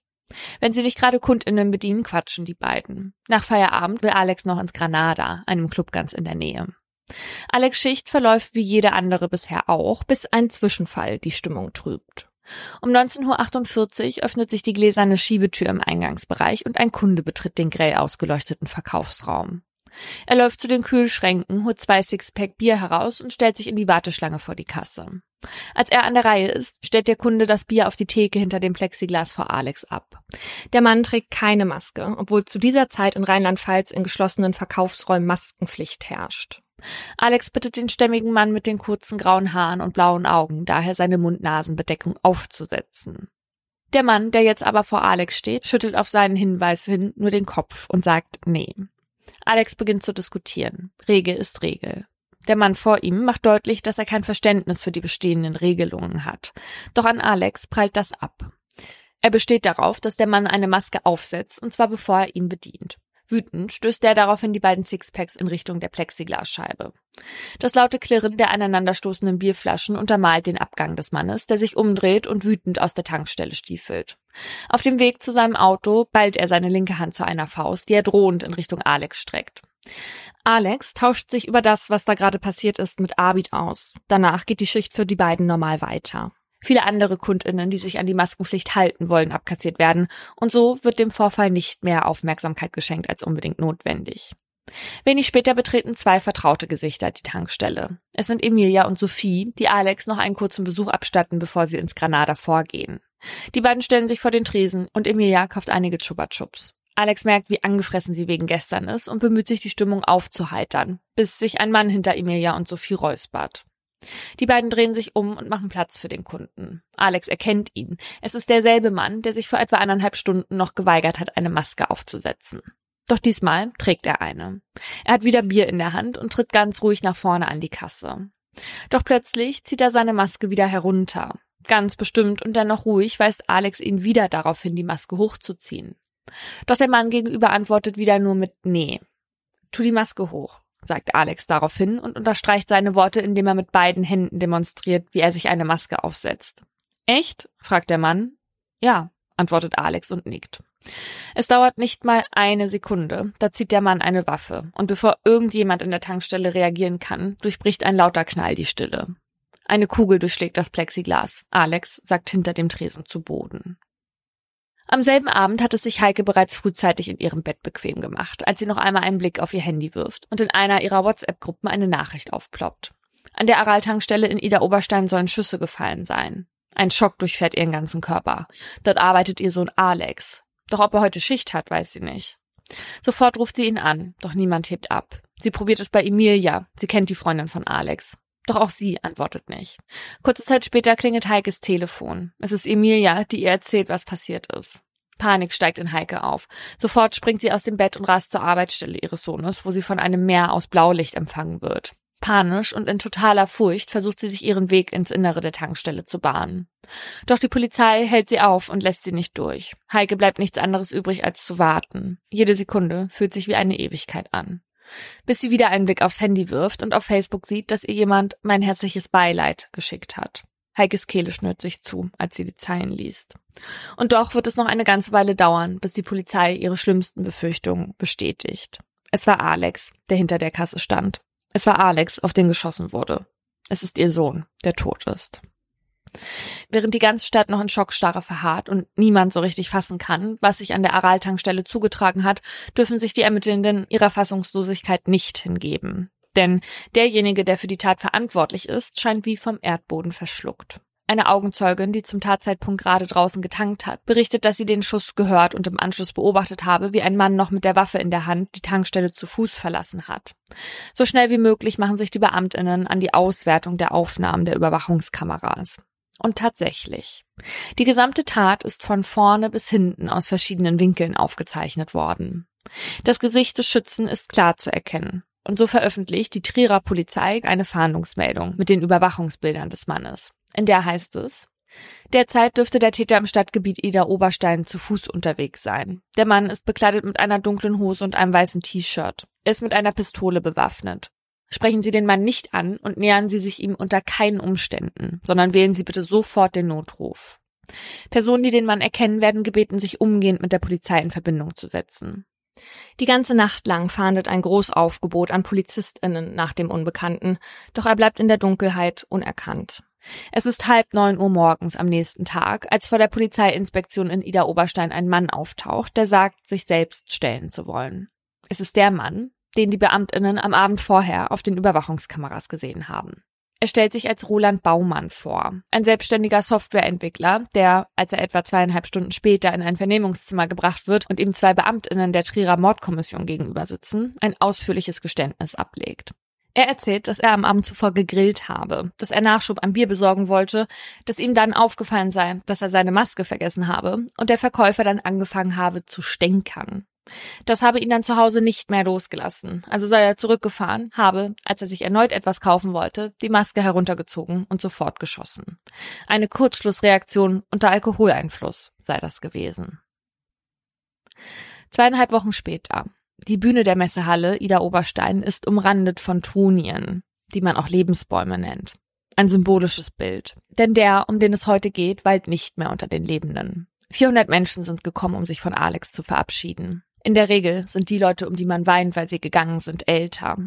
Dass man um einen 20-Jährigen trauert, passiert nicht häufig. Alex war noch jung, hatte noch alles vor sich. Gerade hatte er sich wieder in der Welt zurechtgefunden, hatte Pläne für seine Zukunft geschmiedet. Noch vor kurzem hatte er Freunde im Granada zu 90er Jahre Musik auf seine Schultern genommen. Alex war so jung, dass er die 90er nicht mal selbst miterlebte. Er war so jung, dass er Freundinnen noch mit Edding im Gesicht rumkritzelte, wenn sie schliefen. Noch so leichtsinnig, dass er einmal in eine stillgelegte Kaserne einbrach, um dort Chicken McNuggets zu essen. Alex war Freund für so viele, für seine Arbeitskolleginnen, Mitschülerinnen und für Emilia und Sophie, die mit ansehen mussten, wie der, der sie immer zum Lachen brachte, vor ihren Augen starb. Er war Sohn für Heike, deren einziges Kind ihr genommen wurde, offenbar, weil Alex jemanden auf die Maskenpflicht hinwies. Die Takte von Amazing Grace hallen durch den Raum, bevor Heike die Bühne betritt. Sie steht hinter einem Rednerpult, links und rechts neben ihr weiße Blumen und Laternen. Sie atmet tief durch, dann beginnt sie zu sprechen. Bitte haltet ihn als den tollen Menschen in Erinnerung, der er war, und nicht als den Jungen, der an der Tankstelle sein Leben lassen musste. Denn er war so viel mehr als das. Immer wieder kämpft sie mit den Tränen. Alex war ein lebenslustiger, hilfsbereiter, intelligenter, charmanter, charismatischer sowie chaotischer und verrückter, aber vor allem ein liebevoller und lustiger junger Mann, sagt Heike, bevor sie nach oben in Richtung Himmel blickt und sich direkt an ihren Sohn wendet. Mein Engel, ich werde dich immer lieben und dein Name wird nie in Vergessenheit geraten. Sein Name war Alex. Sein Name war Alex. Diese Worte stehen jetzt in riesigen Buchstaben gemalt, auch am Naheufer in Ida Oberstein. Ein Graffiti-Künstler hat dort an einer Mauer, die man offiziell besprühen darf, an Alex erinnert. Derselbe Satz steht auch auf Masken, die sich Menschen haben bedrucken lassen, die sie jetzt stolz tragen. Manche beschriften ihren Mund- und Nasenschutz auch handschriftlich. Doch nicht alle zeigen sich so solidarisch. Tatsächlich betreten gerade in der ersten Woche noch immer Menschen ohne Maske die Aral-Tankstelle.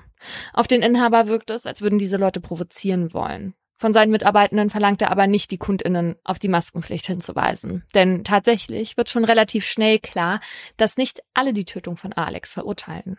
Ein paar Tage nach der Tat lassen sich in den Medien Berichte lesen, dass ein Mann einer Verkäuferin ebenfalls gedroht habe, sie zu erschießen, nachdem sie den Kunden auf seine fehlende Maske aufmerksam gemacht hat. Bei einer ähnlichen Situation in einer Bahn wird eine Frau angeschrien, dass auch sie erschossen gehöre. Wie man mittlerweile weiß, soll der Mann, der Alex erschossen hat, bei seiner Vernehmung gesagt haben, dass er ein Zeichen gegen die Politik setzen wollte. Und das wird jetzt aufgegriffen. Unter VerschwörungstheoretikerInnen macht sich die Erzählung breit, dass man in Deutschland ja nahezu in einer Diktatur lebe und endlich einer dagegen aufgestanden sei. So wird die Tötung eines 20-Jährigen, der ganz ruhig darauf hinwies, dass Maskenpflicht herrsche, als Heldentat umgedeutet als Tat, die nahezu in Notwehr passierte, nachdem man die BürgerInnen durch die Regelung so in die Ecke gedrängt habe, dass sie sich nicht mehr anders zu helfen wussten. Eine andere Erklärung findet sich in einschlägigen Telegram-Gruppen. Dort verbreitet ein Querdenker-Influencer mit über 80.000 Followern, dass die Tat die Handschrift des Geheimdienstes trage und reine Inszenierung sei, um QuerdenkerInnen und der AfD zu schaden. Und all jene, ich kann nicht mehr. Und all jenen, die sich trauen würden, Fragen zu stellen. Dazu zählt er ausdrücklich halt Querdenker in Rechtsradikale und Nazis. Ich will nicht sagen, dass der Attentäter gekauft ist, aber die Wahrscheinlichkeit ist doch relativ hoch, sagt er. Ein relativ offensichtliches Manöver, um davon abzulenken, dass das irrationale Reinsteigern in Verschwörungserzählungen hier offenbar das erste Mal seinen Tribut gefordert hat. Und zwar in Form eines Menschenlebens. Während in Deutschland Alex Tod die Debatte um die Maßnahmen der Regierung weiter entfacht hat, laufen im Hintergrund immer noch die Ermittlungen. Eine Soko findet in Roland Baumanns Haus auf seinem Schreibtisch einen geladenen Revolver. Es ist der, mit dem Alex erschossen wurde. Im Wohnzimmer stoßen die Beamtinnen auf eine weitere Waffe mitsamt Munition. Außerdem stellen sie ein Handy und ein Tablet sicher. Erst später wird sich herausstellen, dass diese und noch weitere Geräte den Ermittelnden einen klaren und erschreckenden Einblick in Rolands Gedankenwelt gewähren lassen werden. Mehrere Terabyte an Daten werden letztendlich genau Aufschluss darüber geben, wieso Alex sterben musste. Es ist der 21. März 2022, als der Prozess vor dem Landgericht Bad Kreuznach gegen Roland eröffnet wird. Bekleidet mit einem dunkelblauen Pullover, durch Handschellen gefesselt und mit einer Maske betritt er den Saal. Während er auf der Anklagebank neben seinen beiden Verteidigern und hinter einer Plexiglasscheibe Platz nimmt, richten etliche MedienvertreterInnen ihre Kameras auf ihn. Das Interesse der Öffentlichkeit ist riesig. Alle Augenpaare sind auf ihn gerichtet und eines ganz besonders, das von Heike. Nächtelang vor dem Prozessauftakt konnte sie nicht mehr ruhig schlafen. Trotzdem wollte sie heute hier sein, um dem Mann, der ihren Sohn aus dem Leben gerissen hat, gegenüber zu sitzen. Auf der Nebenklagebank. Doch ihren Blick erwidert er nicht. Als die Staatsanwaltschaft die Anklageschrift verliest und die Szenen, die sich vor einem halben Jahr in der Tankstelle abgespielt haben sollen, beschreibt, kann Heike ihre Tränen nicht mehr zurückhalten. Immer wieder muss sie zu einem Taschentuch greifen. Roland wird wegen heimtückischen Mordes aus sonstigen niedrigen Beweggründen angeklagt. Der Angeklagte wiederum macht nicht den Anschein, als ginge es hier um ein Leben, das er beendet hatte. Meist schaut der 50-Jährige nach unten oder beschäftigt sich mit der Plexiglasscheibe, die vor ihm aufgebaut ist, durch die er, wie er meint, die Vorsitzende Richterin nicht richtig sehen könne. Auch seine Maske störe ihn. Er sei Asthmatiker. Als die Vorsitzende Richterin ihm gestattet, diese abzusetzen, reißt er sie sich sofort von der Nase. Gerade in diesem Prozess, in dem ein Fall verhandelt wird, bei dem eine Diskussion über eine Maske offenbar Anlass für den Angeklagten war, jemanden zu erschießen, nimmt es die Vorsitzende nicht gerade so genau mit der Mund-Nasen-Bedeckung und erlaubt allen Verfahrensbeteiligten, sie abzusetzen. Wie es zu der Tat kam, die fast ein ganzes Land mit etlichen Fragen zurückgelassen hat, darauf sollten 24 Verhandlungstagen vor dem Landgericht Bad Kreuznach eine Antwort gefunden werden. Doch um Rolands Entwicklung zu verstehen, muss man ganz am Anfang anfangen. Roland wird 1977 in der ehemaligen DDR geboren. Er wächst gemeinsam mit seiner Schwester bei seiner Mutter und seinem alkoholabhängigen Vater auf. Roland selbst spricht von einer schwierigen Kindheit, von einem Vater, der ihn und seine Schwester und auch die Mutter damals schlägt. Als er etwa acht Jahre alt ist, kommt der Vater, ein Waffennah, zu ihm ins Kinderzimmer und droht ihn zu erschießen. Ein bewaffneter Mann, der einer anderen Person nach dem Leben trachtet, ein Erlebnis, das sich in Rolands späterem Leben so ähnlich noch zwei weitere Male wiederholen wird. Sicher war Roland als Kind Opfer seines Vaters und diese Rolle begleitet ihn auch als Erwachsener, auch wenn er sie da bereits hätte ablegen können. Das erste Mal problematisch bemerkbar macht sich das im Jahr 2015. Bis zu dem Zeitpunkt, so wird Roland es später in Chats schreiben, fühlt er sich wohl in Deutschland. Bis dahin ist alles okay. Doch als dann 2015 viele Geflüchtete bei uns in Deutschland ein neues Zuhause suchen und ein Großteil von ihnen eine Aufnahme bei uns versprochen wird, fühlt sich Roland von den PolitikerInnen nicht mehr repräsentiert. Mit zunehmender Zeit entwickelt er regelrecht Hassgefühle gegenüber den AmtsträgerInnen, die die sogenannte Willkommenspolitik vertreten. Vor allem gegen Angela Merkel.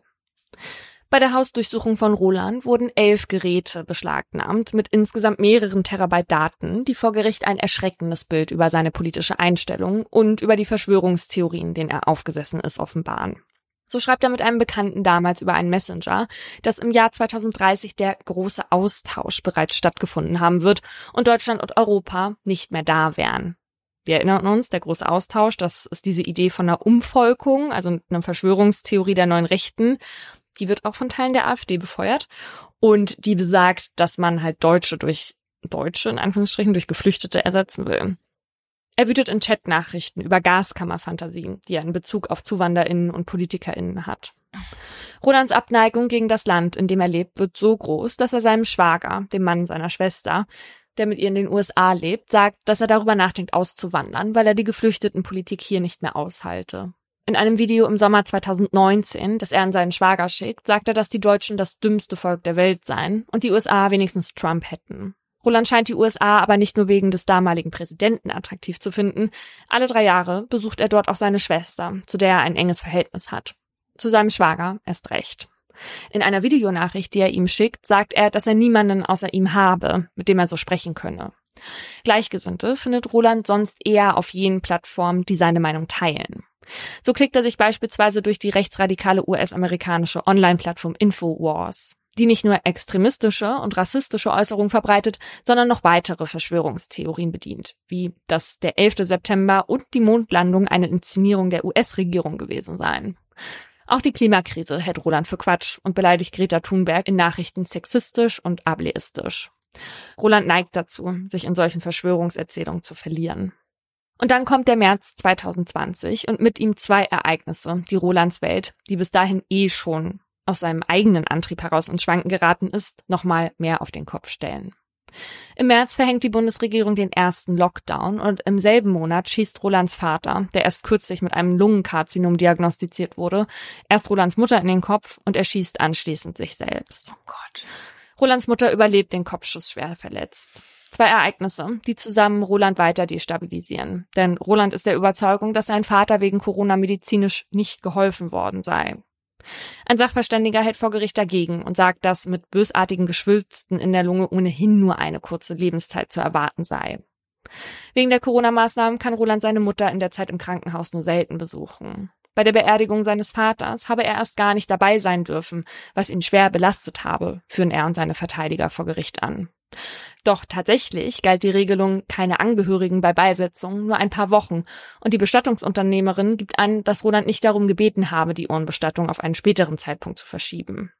Aber diese Erzählung passt in sein Bild von sich als Opfer der Corona-Regelung, die er selbst für völlig unnötig hält.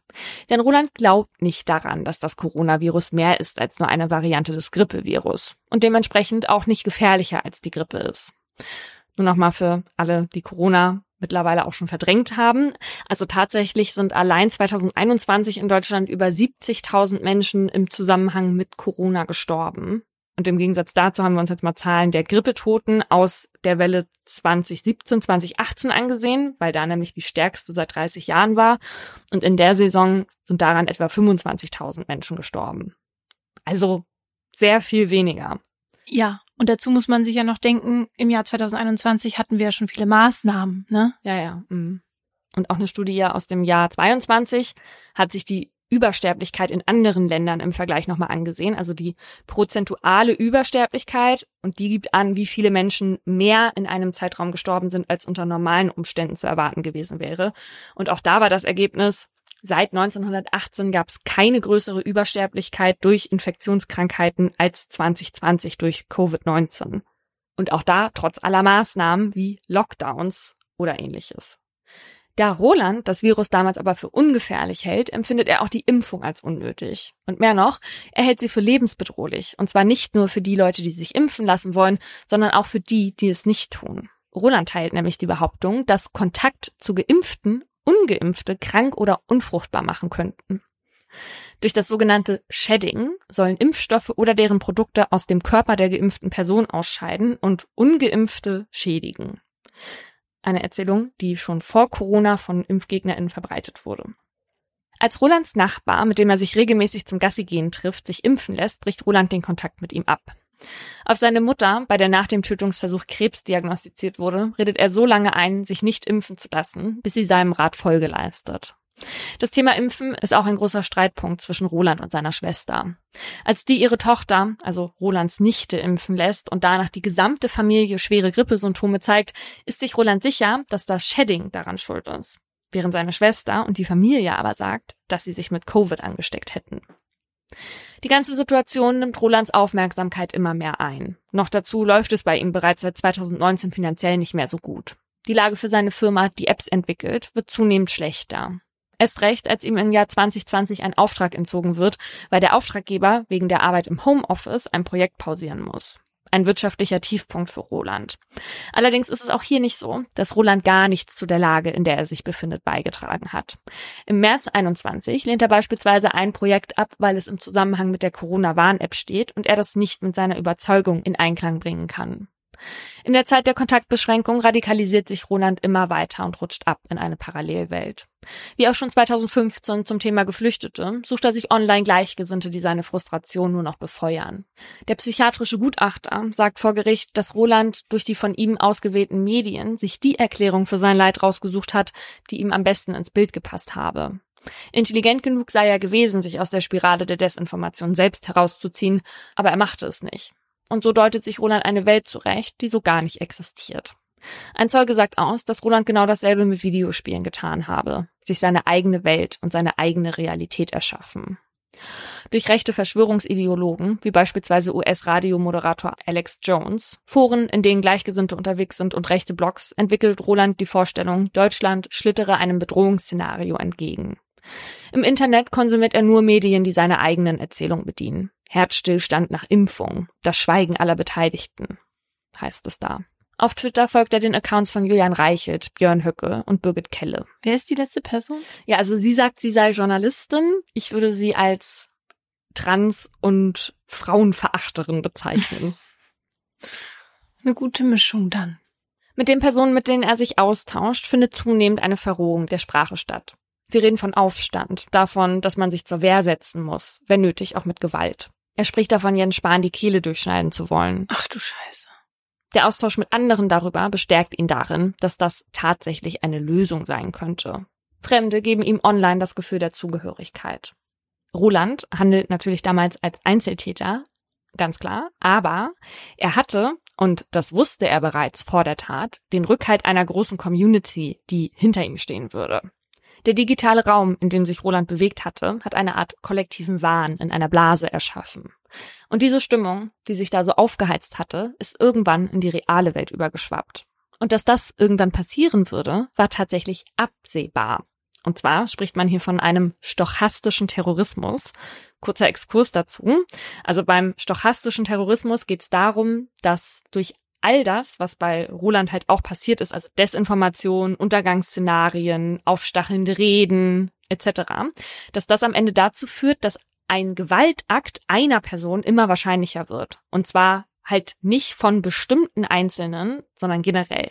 Also bei irgendeiner Person wird das Fass schon überlaufen.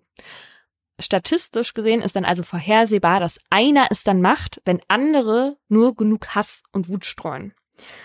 Und warum reden wir darüber und benennen das so? Damit man sich von außen halt anschauen kann, welche Gegebenheiten ermöglichen die Bedingungen dazu, dass Gewalt immer wahrscheinlicher wird. Und damit sich bestimmte Leute dann halt auch vielleicht, die im Netz hin und her wüten, sich dann vielleicht auch mal hinterfragen, was habe ich denn eigentlich zur Eskalation beigetragen? Und deswegen werden beim stochastischen Terrorismus halt eben auch die Leute in die Verantwortung genommen, die dazu beigetragen haben, dass einer irgendwann diese Tat begeht. Also ist der stochastische Terrorist oder die Terroristin nicht die Person, die tötet oder Gewalt ausübt, sondern beispielsweise halt ein Hassredner oder eine Frau, die eine Botschaft in die Welt sendet. Also halt die Personen, die den Weg zur Tat ebnen. Juristisch sind die natürlich nicht zu belangen. Gibt ja im Zweifel nicht mal eine direkte Verbindung, schon gar nicht, die man irgendwie nachweisen könnte. Aber ich finde, das ist ein interessanter Aspekt in dieser Online-Welt, in der wir mittlerweile ja auch halb leben.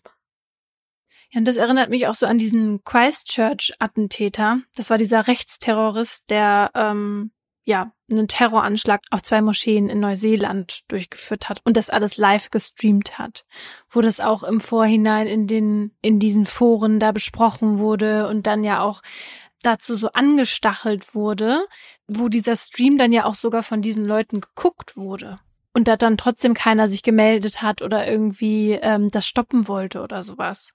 Und hätte dieser Typ gar nicht diese Community hinter sich gehabt, ist ja fraglich, ob das dann überhaupt so passiert wäre, auch das mit dem Livestream und so weiter. Ja, und bei Roland ist halt eben was ähnliches passiert. Plus kam noch dazu, dass sich mehrere Menschen halt gegenseitig aufgestachelt haben, indem sie sich erzählt haben, sie seien die Auserwählten, die die Machenschaften des Staates durchschauen. Also sie seien die freien Köpfe, die jetzt zum Wohle aller handeln müssen. Und einer macht's dann halt eben. Und in diesem Fall war es Roland. Nicht im Effekt übrigens, sondern weil sich bei ihm immer mehr aufstaute. Am 29. August, also knapp drei Wochen vor der Tat, schreibt er in einem Chat aus einem PC-Spiel, dass ihn die Beschränkungen aggressiv machen würden und diejenigen, die ihn darauf hinweisen würden, eine Maske zu tragen, damit rechnen müssten, den Arsch versohlt zu bekommen. In dem Moment, als Alex ihn am 18. September auf die Maske hinweist, fühlt sich Roland von ihm gedemütigt. Bis hierhin und nicht weiter, denkt er sich.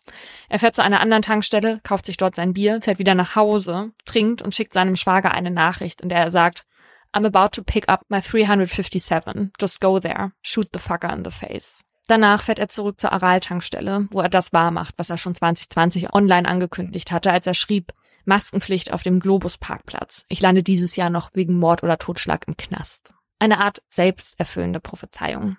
Rolands Anwälte versuchen vor Gericht zwar darzulegen, dass er zur Tatzeit betrunken gewesen sei, um eventuell eine verminderte Schuldfähigkeit rauszuschlagen, doch weder auf der Aufnahme der Überwachungskamera der Tankstelle noch auf den Videos, die er seinem Schwager schickte, sind motorische Einschränkungen oder sprachliche Ausfälle zu erkennen. Auch Emilia und Sophie, die aus nächster Nähe ansehen mussten, wie ihr Freund starb, geben an, dass sie zu keinem Zeitpunkt den Eindruck gehabt hatten, dass Roland betrunken gewesen sei. Auch wenn er wahrscheinlich um die zwei Promille gehabt hat. Im Gegenteil, er habe keine Miene verzogen und in Alex Gesicht gezielt, als sei es das Normalste der Welt. Zitat. Und so, als wisse er ganz genau, was er tue. Auch die Oberpsychologierätin des LKA, die vor Gericht die Tat psychologisch nachzeichnen soll, sagt, dass Roland sich diese feindliche Außenwelt über Jahre hinweg aufgebaut habe eine Coping-Strategie, denn Rolands normale Bewältigungsstrategien reichten nicht aus, um mit Krisen umzugehen. Er brauche Erklärungen, Schuldige, Feindbilder, die an seiner Situation schuld sind und gegen die er sich verteidigen muss. Die kontinuierlich wiederholte Beschäftigung mit Gewalt in Chats und auch Fantasietaten sowie das Abwerten, Objektivieren von Menschen, die in das Feindbild passen, seien typisch für diese Art Täter, wie Roland es ist, sagt sie. Auch Roland selbst gibt vor Gericht zu, dass er Alex nur als Projektionsfläche gesehen hat und er damit austauschbar war. Und genau deswegen fordert die Staatsanwaltschaft, dass Roland wegen Mordes aus niedrigen Beweggründen verurteilt wird. Denn Roland wollte ein Zeichen setzen und hat Alex zum Objekt eben jenes Zeichens gemacht. Als die Oberstaatsanwältin den Tathergang verliest, wischt Heike sich immer wieder die Tränen aus dem Gesicht. Nach 24 Verhandlungstagen kann sie nur hoffen, dass das Gericht eine gerechte Strafe für den findet, der ihrem Sohn das Leben genommen hat. Roland richtet seine letzten Worte direkt an Heike. Es tut mir sehr leid. Ich kann mir sehr gut vorstellen, wie sie sich fühlen. Er wünsche es sich, könne aber die Zeit nicht mehr zurückdrehen. Heike nimmt die Entschuldigung nicht an. Niemals wird sie ihm verzeihen können, was er getan hat. Am 13. September verkündet dann die Kammer, Roland ist des heimtückischen Mordes aus niedrigen Beweggründen an Alex schuldig. Roland habe Alex repräsentativ für verantwortliche PolitikerInnen ermordet. Demnach lag seine Tat laut Gericht ein vorwiegend politisches Motiv zugrunde. Rolands rechtsradikale Einstellung und sein Hass auf ein etabliertes System. Als Heike die Worte der Richterin hört, bricht es aus ihr heraus. Sie weint. Ganz in schwarz gekleidet, gibt sie mit stockender Stimme später einige Interviews und sagt, egal wie das Urteil ausgegangen wäre, es hätte ja nichts daran geändert, was passiert ist und welcher Mensch verloren gegangen ist. Es bringt ja nie wieder mein Kind zurück. Heike ist sich sicher, wäre Alex noch am Leben, wäre der Sommer 2022 sein schönster gewesen. Alex hätte sein Abitur bestanden, wäre mit seinen Freundinnen in den Urlaub gefahren und hätte dabei ausgiebig gefeiert. Doch all das hat Roland ihm wegen seiner idealistischen Verblendung genommen. Auf seinem Facebook-Profil hat Alex mal geschrieben, dass seine größte Angst ist, vergessen zu werden. Heike hat für sich ihren Vater und ihre Schwester Anhänger mit Alex Fingerabdruck darauf anfertigen lassen. So ist er immer bei ihnen, und weit weg davon, jemals von ihnen vergessen zu werden. Also dieser Fall macht mich so fertig. Ich kann es nicht mehr hören. Ich kann diese Sachen nicht mehr hören von wegen Impfungen sind was, was, was ich kann das gar nicht, ich kann das ja gar nicht wiederholen. So irre ist das, was der, was der da von sich gegeben hat. Und ähm, ich hasse das auch, diese Menschen, die dann nur meckern die ganze Zeit und sich nur beschweren. Und man denkt sich so, du wohnst in Deutschland und musst jetzt eine Maske anziehen, wenn du in eine Tankstelle gehst, um dein blödes Scheiß Bier zu kaufen. Was ist man für eine Person, wenn man meint, man wüsste alles besser und alle anderen ähm, agieren falsch und man hätte die, man hätte halt einfach andere Rechte als andere und nee, ich kann das nicht, ich kann das nicht mehr hören. Und jetzt sagt er ja, es tut ihm leid und er würde es ja rückgängig machen. Bullshit, der hat davor schon das angekündigt, dass er hier hm. jemanden äh, erschießen wird und dass er noch in Haft kommt und so weiter.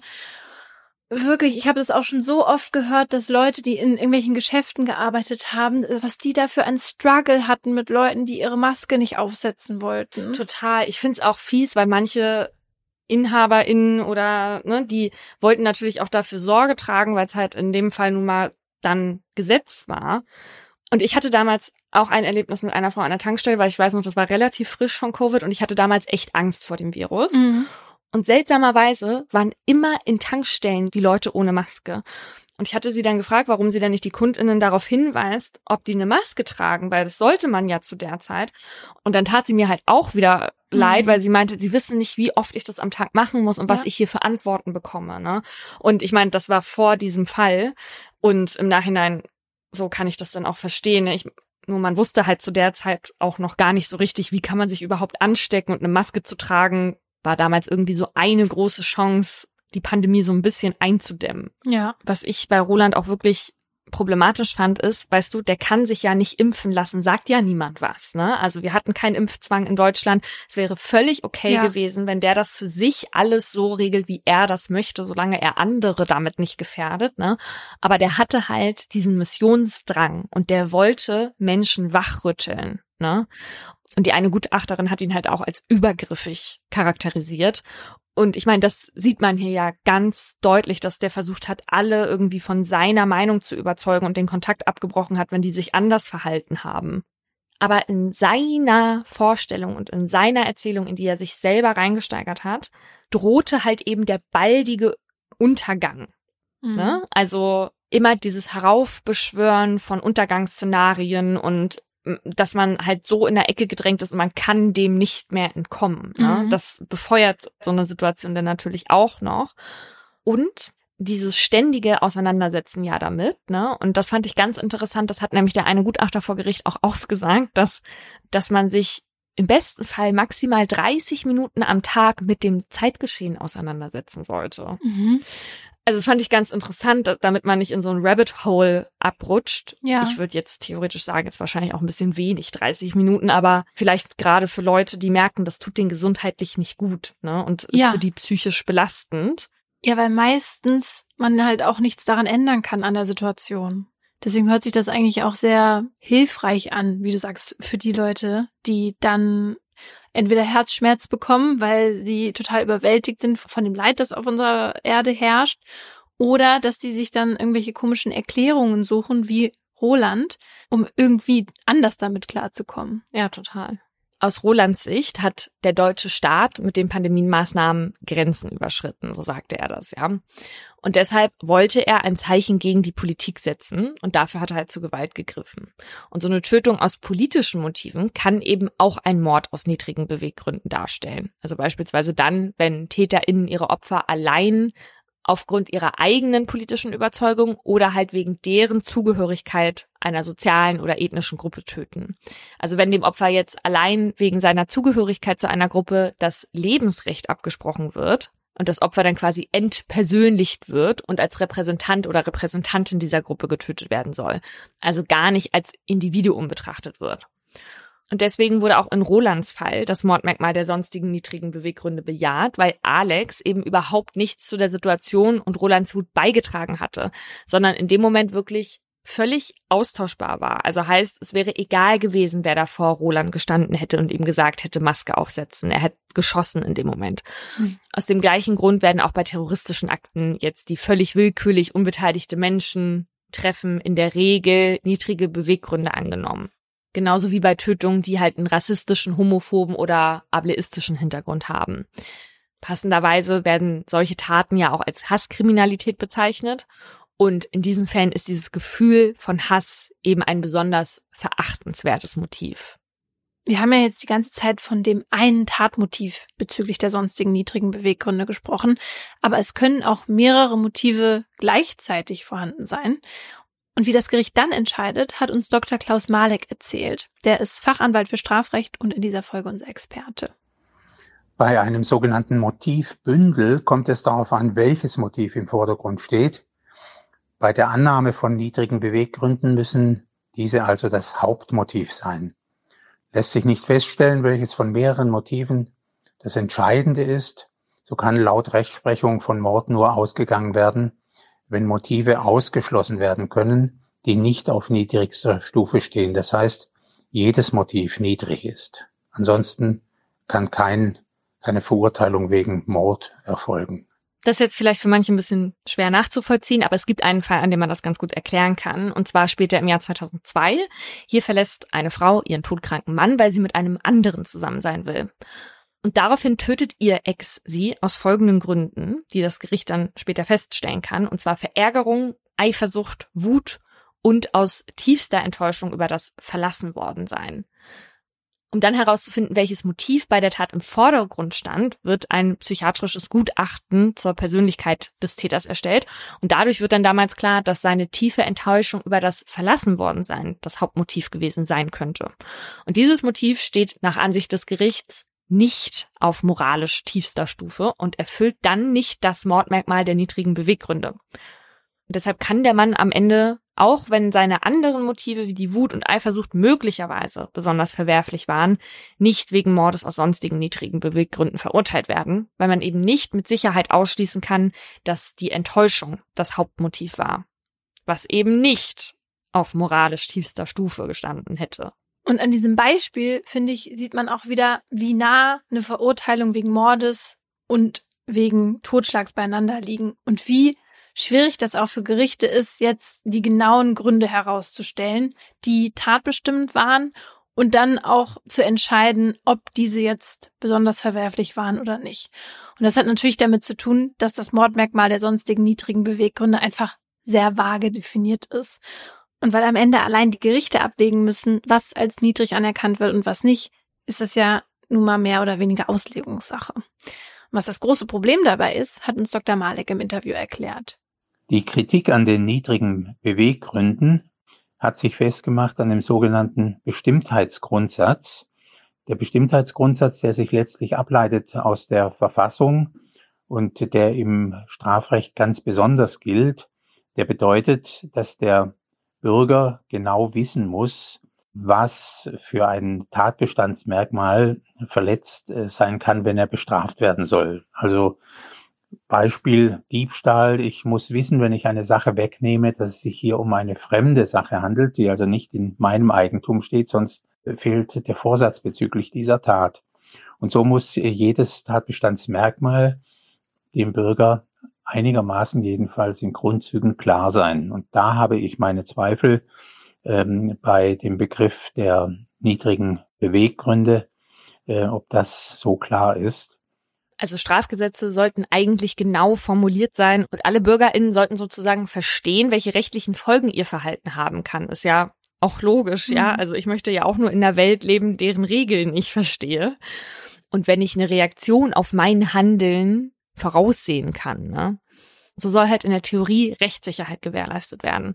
Gunnar Helmers, Richter am Landgericht Hamburg, kritisiert, dass dem Mordmerkmal der sonstigen niedrigen Beweggründe aber die inhaltlichen Kriterien fehlen. Und dann halt eben nicht garantiert ist, dass jeder Fall von deutschen Gerichten richtig und vor allem gleich beurteilt wird.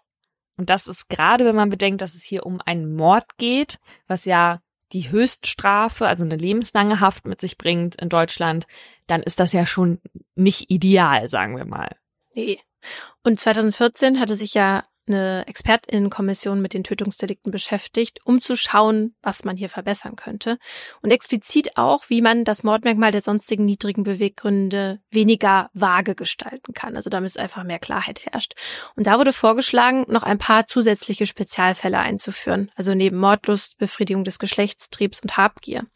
Und da wollte die Mehrheit der Kommission zum Beispiel Mordmerkmale einführen, die an bestimmte Kennzeichen von Opfern angeknüpft sind. Also dass beispielsweise im Gesetz ganz klar verankert wird, dass es immer ein niedriger Beweggrund ist, wenn TäterInnen andere zum Beispiel aufgrund ihres Geschlechts oder der sexuellen Orientierung und so weiter töten. Aber bisher war man sich in der Politik noch nicht richtig einig darüber, ob man das jetzt so machen soll oder nicht und warum. Und deshalb bleibt das Mordmerkmal der sonstigen niedrigen Beweggründe jetzt erstmal so vage, wie es ist. Das war's für diese Folge von unserem Podcast, der vielleicht dank euch mhm. bald ein ausgezeichneter Podcast ist. Und zwar möglicherweise ausgezeichnet mit dem Deutschen Podcastpreis beim Publikumsvoting in der Kategorie Wissen. Genau, nämlich ihr habt offenbar so häufig für uns abgestimmt, dass wir zumindest nominiert wurden. Also von den ganzen, die da aufgelistet waren, sind wir jetzt auf jeden Fall unter den Top 5, was ja schon mal eigentlich. In unserer Kategorie. Ja. Und da waren aber auch viele in der Kategorie Wissen, gell? Bestimmt. Ja. Es gibt ja viel Wissen auf der Welt, deswegen gibt es auch viele Leute, die Wissen erzählen. Ja, das ist schon mal jetzt für uns ein Freudensprung wert. Aber es geht jetzt bald dann zur Preisverleihung und vielleicht kriegen wir ja sogar diesen Preis. Es könnte passieren. Dank euch. Wir treten aber gegen einen Kinderarzt an, der ja. letztes Jahr gewonnen hat. Vielleicht müssen wir uns dann da prügeln auf der Preisverleihung, das wissen wir nicht. Ja, wir sind da ganz gespannt, was auf uns zukommt, aber wir danken euch sehr für diese Möglichkeit, dass wir jetzt einmal, wo Covid jetzt kein Hindernis mehr darstellt, so wie es bei der ersten Preisverleihung war, dass wir an so einer teilnehmen können und drückt uns die Daumen.